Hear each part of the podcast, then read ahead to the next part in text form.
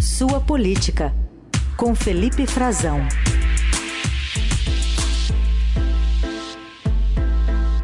Tudo bem, Frazão? Bom dia. Oi, Carol. Bom dia para você, bom dia para os nossos ouvintes, bom dia, Heisen. Hoje, bom dia. pela primeira vez, tendo a oportunidade de ver vocês ao mesmo tempo também. Bem é, bacana. fazia tempo. Frazão, hoje largada ali, bandeirinha sendo enfim, levantada ali para início de campanha em pesquisa eleitoral fresquinha nas mãos dos marqueteiros. Estão atrás de simbolismos, né? Aparentemente nesta terça-feira, com o Bolsonaro buscando ali demonstrar gratidão, demonstrar fé numa agenda em Juiz de Fora, mesmo local em que ele foi esfaqueado, e o ex-presidente Lula buscando fábricas no ABC Paulista, berço da sua carreira política e também do PT. Queria que você falasse um pouquinho do que se espera para esses próximos meses aí, tempo até curto, na verdade, para é, expor programas de, de governo, para falar um pouco mais de propostas efetivamente. Tempo muito curto, Carol. Realmente, uma campanha, como a gente viu nas últimas, já bastante reduzida do que estávamos acostumados a, nas últimas décadas, mas é uma busca, primeiro, sobretudo, isso que você falou do simbolismo, né, de ir a um local cômodo, um local que eles vão, em que eles vão receber algum tipo de apoio. É o caso do Bolsonaro, que está indo a Juiz de Fora, isso já estava previsto até, ele chegou um pouco antes da campanha começar, como hoje.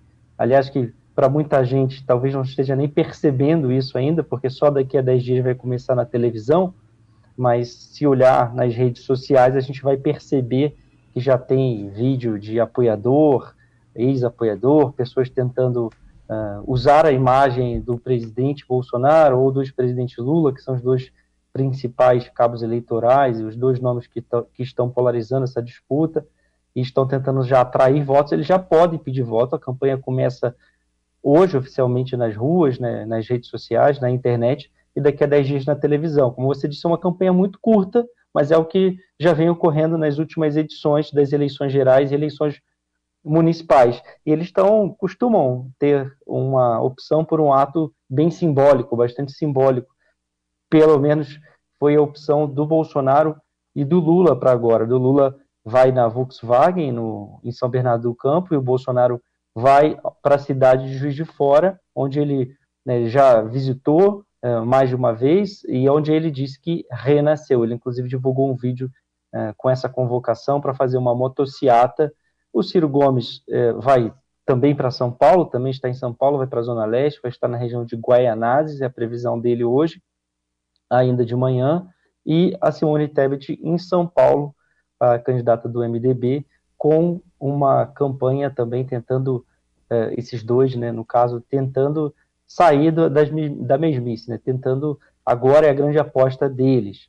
E o Ciro vai para uma agenda de rua e a Simone também vai para um encontro em Pinheiros com uh, um setor da cultura, atores da cultura, e depois vai almoçar na praça de alimentação de um shopping, o que é agenda de candidato, Carol e Heisen. E é também, mas eu diria que talvez não seja o fato político do dia. O fato político do dia não é só o início dessa campanha. Tem um encontro logo mais no, no Tribunal Superior Eleitoral que vai ser mais importante. Eles vão se rever, todos eles.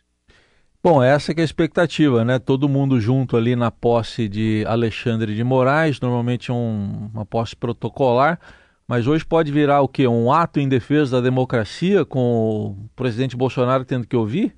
É, um ato é, protocolar dele, diria, né, Heisen? Um ato em que ele vai é, pela institucionalidade, mas um ato em que ele mesmo buscou uma ponte com Alexandre de Moraes, é, pediu que ele fosse levar o convite pessoalmente, tiveram uma conversa na semana passada, vão se encontrar lá alguns desses principais candidatos à presidência e também ex-presidentes da República, que costumam ser convidados para essa cerimônia, na posse do novo ministro do TSE. Posse que está cercada, esse que é o grande fato do dia, está cercada de mistério ainda. Mistério pelo que ele pode ou não adotar no diálogo com as Forças Armadas e outras entidades fiscalizadoras das eleições. O governo aposta que o, Bo o Bolsonaro, inclusive, que o Alexandre de Moraes vai ceder em alguns pontos sobre a, a, o que eles consideram que são ainda ameaças à, à legitimidade das eleições, é, contestadas, todas elas,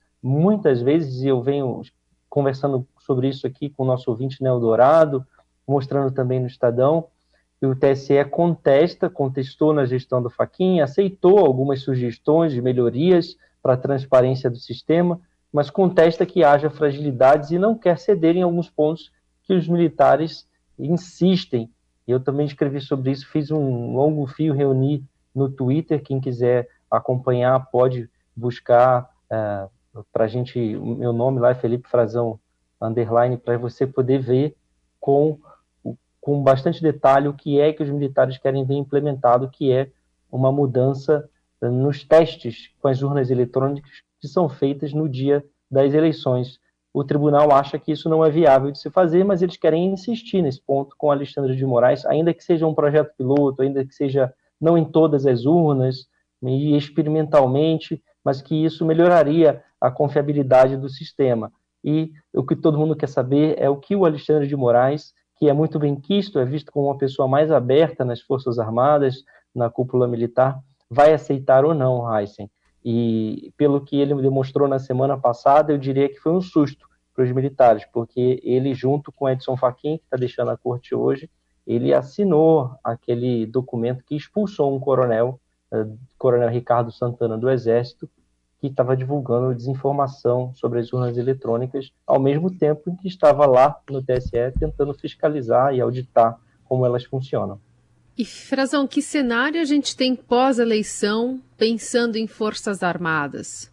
Essa é uma discussão interessante também, Carol, que eles linkam muito a essa desconfiança, né, ligam a esse, essa campanha de desinformação que o presidente está fazendo, é, não é impossível dissociar, e eles ligam a desconfiança sobre as urnas. Os militares acham, é, e isso é um cenário que eles têm avaliado, essa é uma informação de bastidor que eu apurei com conversas com generais das Forças Armadas que estão na cúpula da defesa, do Ministério da Defesa, e estão também é, participando, assistindo essas discussões internas. Eles sempre trabalham com cenários, né? De um cenário positivo para um cenário mais negativo. O cenário hoje estava tendendo, inclinado ao mais negativo, segundo eles. Seria o quê?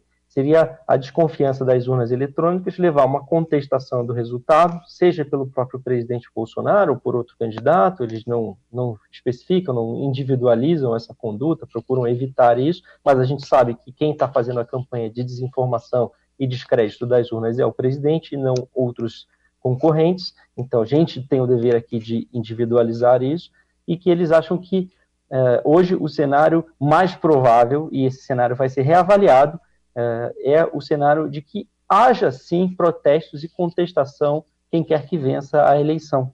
Então eles têm que se preparar para isso, se preparar quer dizer deixar a tropa nos quartéis de prontidão. Eles ficam aquartelados, não é nenhum sobreaviso, olha, pode acontecer alguma coisa, mas diante do fato de que vai haver protestos, eles já identificaram isso, esse é o cenário mais provável, eles precisam deixar a tropa de prontidão aquartelada para ser empregada. Isso vai sendo avaliado no país inteiro. E o cenário pior seria conflito violento, armado, o que eles têm negado, muito mais preocupação. O ministro da Defesa, general Paulo Sérgio, já disse que não se preocupa com um episódio como o que a gente viu nos Estados Unidos, no Capitólio, no 6 de janeiro, uma invasão, mas fato é que isso preocupa muita gente na segurança pública uh, atores do país todo e preocupa também vários atores políticos, inclusive no próprio TSE e no Supremo Tribunal Federal. Então, isso é algo que está no cenário também, por óbvio, das Forças Armadas. O que eles dizem é que, nesse momento,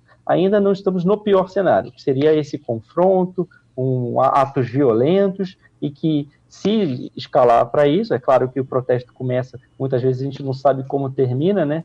Então, ele poderia ser necessário a intervenção das Forças Armadas por meio, e aí eles fazem uma ressalva, por meio de operações como garantia da lei e da ordem, convocação eh, de acordo com a necessidade de cada Estado, se as forças de segurança pública não derem conta de resolver o problema, de atuar, isso se escalar. Eles acham que hoje ainda uh, não estamos nesse cenário, mas isso, claro, vai ser reavaliado. E o cenário positivo seria como o Augusto Aras falou numa entrevista para a imprensa internacional, o vencedor toma posse e ninguém contesta o resultado. Eu acho que, eh, pelo que a gente está vendo, não é o cenário mais provável, embora a gente tenha visto essa manifestação dele ontem.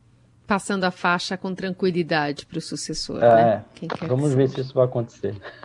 Esse é Felipe Frazão, todas as terças e quintas conosco aqui no Jornal Eldorado. Frazão, obrigada, até lá. Obrigado, um abraço para vocês.